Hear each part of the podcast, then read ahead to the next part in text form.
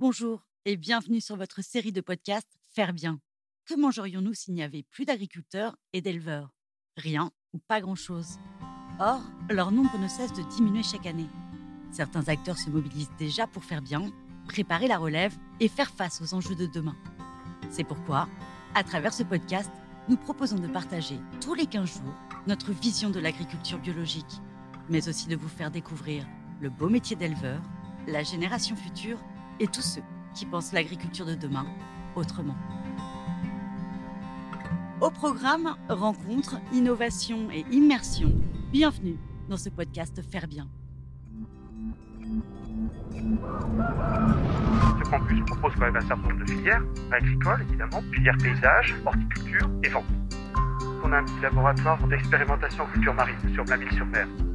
Paysan boulanger, ça a pris une ampleur assez considérable. Il y a énormément de candidats. Il y a vraiment un engouement. D'ailleurs, ce sont des gens qui sont souvent en reconversion. Là, c'est un four à pain. Et donc, les paysans boulangers, formation adulte, viennent se former à la fabrication du pain. Il y a l'activité paysage, il y a l'activité de production laitière, il y a des fleurs, il y a des légumes, il y a le lait, il y a le pain, voilà.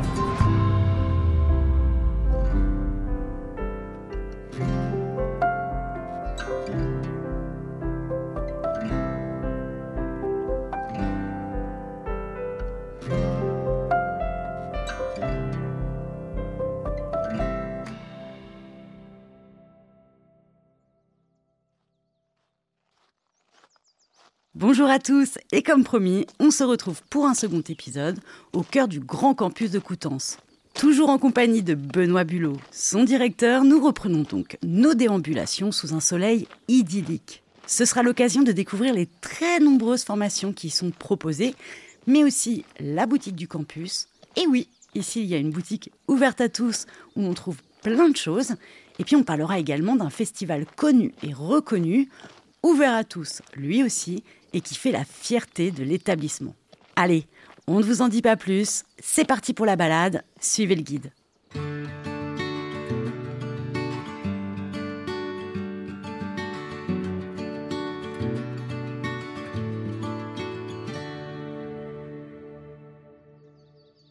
Alors, on a vu l'exploitation laitière, mais le campus, c'est bien plus encore, puisque vous proposez des formations, des diplômes dans plein d'autres domaines. Alors, vous avez raison. Nous avons, ça aussi c'est important, de ce campus propose quand même un certain nombre de filières. Filière agricole, évidemment, une filière paysage, horticulture et vente. Et il y a une autre filière un peu plus marginale au CFPPA, c'est qu'on a un petit laboratoire euh, d'expérimentation en culture marine, sur Blainville-sur-Mer. Mais on a une grosse activité d'expérimentation. On a un formateur qui est un spécialiste des cultures marines et qui gère un petit laboratoire d'expérimentation à la Cabanor. Au départ, il y avait eu beaucoup d'expérimentation sur la problématique de la mortalité des huîtres. Alors, il a beaucoup travaillé sur ces questions-là et aujourd'hui, il travaille plus sur la qualité des huîtres et aussi sur euh, la culture de micro-algues. Intéressant, encore un autre domaine. Et alors là, pour qu'on comprenne bien, chaque bâtiment ici correspond à un apprentissage, c'est ça? Évidemment, euh, pour accompagner ces formations-là, il faut un plateau technique pour justement permettre aux jeunes d'apprendre le métier, euh, la partie gestuelle du métier. Pas uniquement d'ailleurs, parce que ces exploitations aussi servent de support à des analyses économiques. Donc là, on est justement devant un bâtiment qui s'appelle le CITRAP, le site d'initiation aux travaux d'aménagement paysager.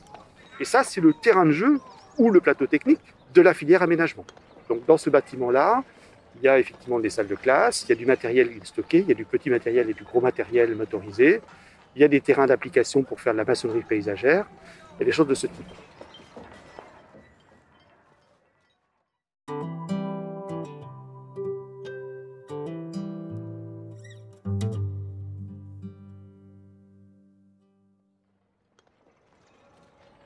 D'accord, donc chacun son plateau technique et on comprend mieux pourquoi le campus est aussi grand. Parce qu'en plus de l'exploitation agricole qu'on a vue, il y a aussi une autre qui est dédiée à l'horticulture.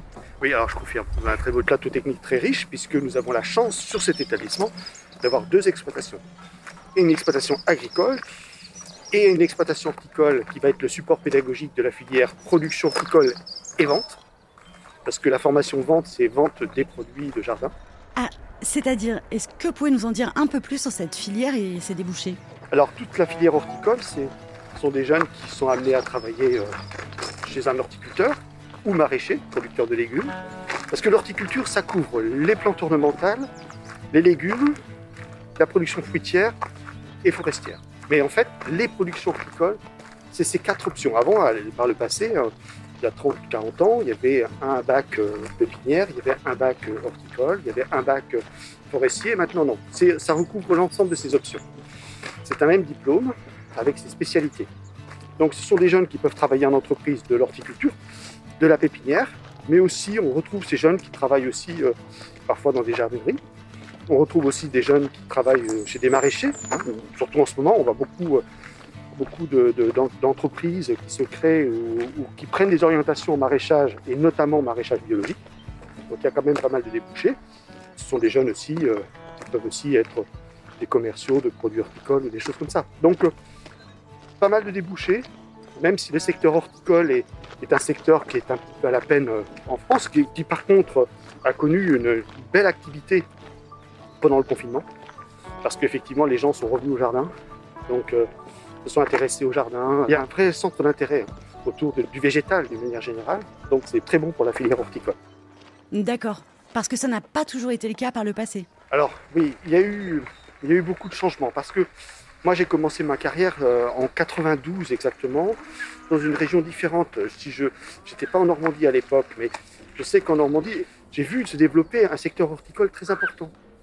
Et puis après, on a connu aussi des crises successives. À un moment donné, euh, euh, par exemple, si je prends l'exemple des plantes annuelles qui fleurissaient les villages, on s'est rendu compte que finalement ça consommait beaucoup trop d'eau.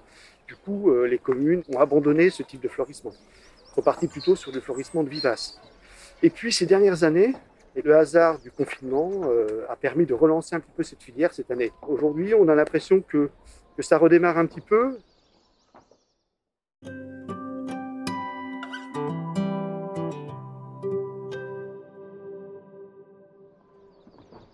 Et parmi les 17 formations qui existent ici, c'est quoi les grosses tendances du moment, euh, celles qui ont particulièrement la cote? J'en vois deux. Alors, paysan boulanger, ça a pris une ampleur assez considérable. Elle a commencé timidement il y a 3 ou 4 ans. Et là, en ce moment, il y a énormément de candidats. Il y a vraiment, vraiment un engouement pour ce. D'ailleurs, euh, les reportages dans les journaux télévisés ou même dans la presse, on voit qu'effectivement, il y a un regain. Et puis, une autre filière aussi qui est boostée beaucoup, c'est le maraîchage biologique c'est quelque chose qui se met en place dans l'esprit du circuit court, de la, production locale, avec un circuit court le plus court possible, produit de qualité. Là, c'est effectivement, on voit que ça se développe. Il y a une demande très, très, très, très forte. Il y a une attente sociétale aussi sur les produits de qualité, de proximité. Et donc, le maraîchage biologique rentre absolument dans cette logique. Et alors, pendant qu'on va jusqu'au plateau technique de la boulangerie, est-ce que vous pouvez nous en dire un peu plus? Parce qu'une formation de paysan boulanger, c'est pour devenir producteur et tout maîtriser de A à Z. Le boulanger, bah, il produit du pain et voilà. Le paysan boulanger, il va être d'abord, c'est un agriculteur qui fait de la transformation, notamment de son blé, pour faire du pain. Et il fabrique son pain, il fait sa transformation. C'est comme un agriculteur qui va avoir son lait, qui fait ses yaourts.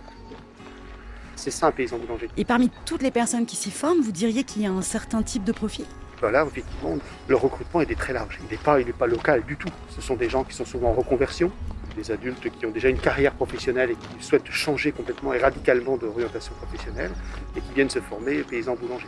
Alors nous voici devant le centre de formation en boulangerie et c'est vraiment un beau bâtiment. La bâtisse, la verdure, la petite terrasse en bois au soleil, Sympa pour débuter une reconversion. Alors cette boulangerie là, c'est le CFA. Vous voyez que c'est un ancien corps de ferme d'ailleurs. La, terrasse ici, pour la petite histoire, elle a été faite par les apprentis qui sont en formation construction paysagère. Ah, parce que c'est des paysagistes qui font aussi de la maçonnerie et de la construction paysagère. Et ça, ça faisait partie d'une dépendance de l'exploitation de l'époque, il y a 50 ans. Et là, c'est un four à pain. Et donc, euh, les paysans boulangers, formation adulte, viennent se former à la fabrication du pain. Tous les lundis, il y a une fournée qui est faite. Pain bio, j'imagine. Oui, bien sûr.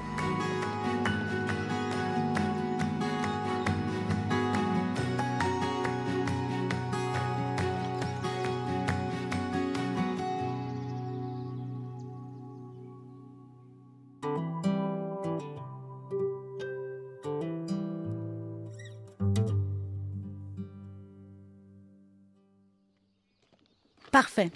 Alors c'est amusant parce que ici c'est comme un petit village, avec chacun sa spécialité et ses activités. J'aime bien cette image de petit village. Il y a toutes les activités qui se créent. Il y a l'activité paysage, il y a l'activité de production laitière, il y a les fleurs, il y a les légumes, il y a, les- il y a le lait, il y a le pain, voilà. C'est vrai. Eh bien moi je veux bien la voir, cette boutique du campus, parce qu'on ne le sait pas forcément, mais elle est ouverte à tout le monde et il y a de quoi se faire plaisir. Là, c'est ouvert tout le temps. Là, aujourd'hui, euh, la vente re- redémarre. Là, les gens, on peut regarder rapidement. Mais euh, en effet, euh, d'ailleurs, on est en train de restructurer un petit peu le magasin de vente. Et c'est en travaux un petit peu, c'est bien avancé. Je vous précède. Ah on dirait un magasin en fait. Voilà, là vous voyez des bonbons, du miel et des choses comme ça, du miel qui est produit chez nous ou chez des apiculteurs qui mettent leurs ruches ici. Donc on s'organise avec eux. Et puis là, vous voyez les végétaux. Euh, évidemment, tous nos produits ici sont vendus en vente directe. Fleurs, légumes, des fraises. les premières fraises vont bientôt arriver. Euh, mais aussi des produits de, de- des lycées agricoles. Par exemple, je pense à du cidre, je pense à du jus de pomme qui est produit sur place. Et du lait aussi. Du lait, alors le lait, non. Le lait, il est produit ici et vendu à une coopérative. Par contre, c'est quelque chose qui pourrait demain euh, être possible. hein. On y réfléchit effectivement euh, de vendre du lait. En plus, il est, bio, donc pourquoi pas. hein. Alors ici, euh, là, en ce moment, bah, vous voyez de la mâche qui vient de chez nous. Et puis là, il y a du cidre aussi qui vient d'un autre établissement, c'est le Robillard, qui est un lycée agricole public de- du Calvados. Un peu de fleurs coupées là aussi. voilà, du terreau. Des légumes. Et puis en cette période, on commence à avoir aussi des jeunes plants pour, les jardiniers, hein, amateurs qui vont replanter des pommes de terre, des oignons. Et puis on a une grande diversité de produits parce qu'il faut que ça reste pédagogique. Donc on n'est pas sur de la monoculture, on est sur plein de petites choses, plein plein plein de petites choses. Un peu plus loin, on va voir, on a aussi, euh, alors là, c'est un rayon de graines. Alors ça aussi, pourquoi on fait ça? Parce qu'on a ces produits-là pour permettre à la fois à la filière vente de se familiariser avec les produits, et d'autre part aussi, comme on reçoit beaucoup de clients, essentiellement des clients pour la vente au détail, ben, ils sont contents de pouvoir trouver des graines, des choses comme ça. Là, ce sont des tubercules de dahlia, c'est des pommes de terre, du terreau, des pots, des légumes, voilà. Et alors, on m'a dit que le dahlia ici, c'est une des fiertés du campus. L'exploitation aussi a une activité d'animation du territoire à travers un jardin botanique. Alors ici, tout le jardin botanique il est derrière. Le secteur du paysage remet en musique ce jardin tous les ans. Et on plante des dahlias pour faire une collection de dahlias et pour faire un festival qui a lieu en septembre. Tout le mois de septembre, c'est ouvert au public. Où on expose à peu près euh, 350 variétés de dahlias différentes. Vous voyez un peu ce que ça représente. Et ça fait une mer de dahlias. Et effectivement, c'est une manifestation qui existe depuis 25 ans déjà et qui accueille à peu près autour de 5000 visiteurs par an. C'est ouvert tous les jours, dernier week-end d'août jusqu'au dernier week-end de septembre, tous les après-midi. Eh bien, c'est sur ce beau programme tout en fleurs que notre visite s'achève. Nous espérons que cette balade vous a plu et vous a fait découvrir de l'intérieur le quotidien très animé du campus. Pour tout savoir sur le festival du Dahlia, mais aussi sur les formations proposées, la boutique et tous les événements à venir, eh bien rendez-vous sur le site campusagri.fr. Vous y trouverez toutes les informations. Quant à nous, on se retrouve très vite pour un podcast de rentrée. Et pas des moindres, puisque nous irons à la rencontre de deux jeunes, Paul et Damien, qui entrent dès septembre dans la vie professionnelle pour devenir éleveurs laitiers, bio évidemment. À très bientôt.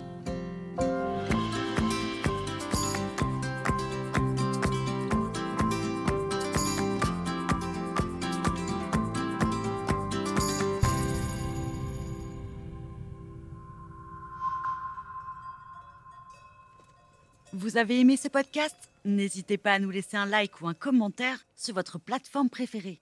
Et pour ne manquer aucun épisode, abonnez-vous. À bientôt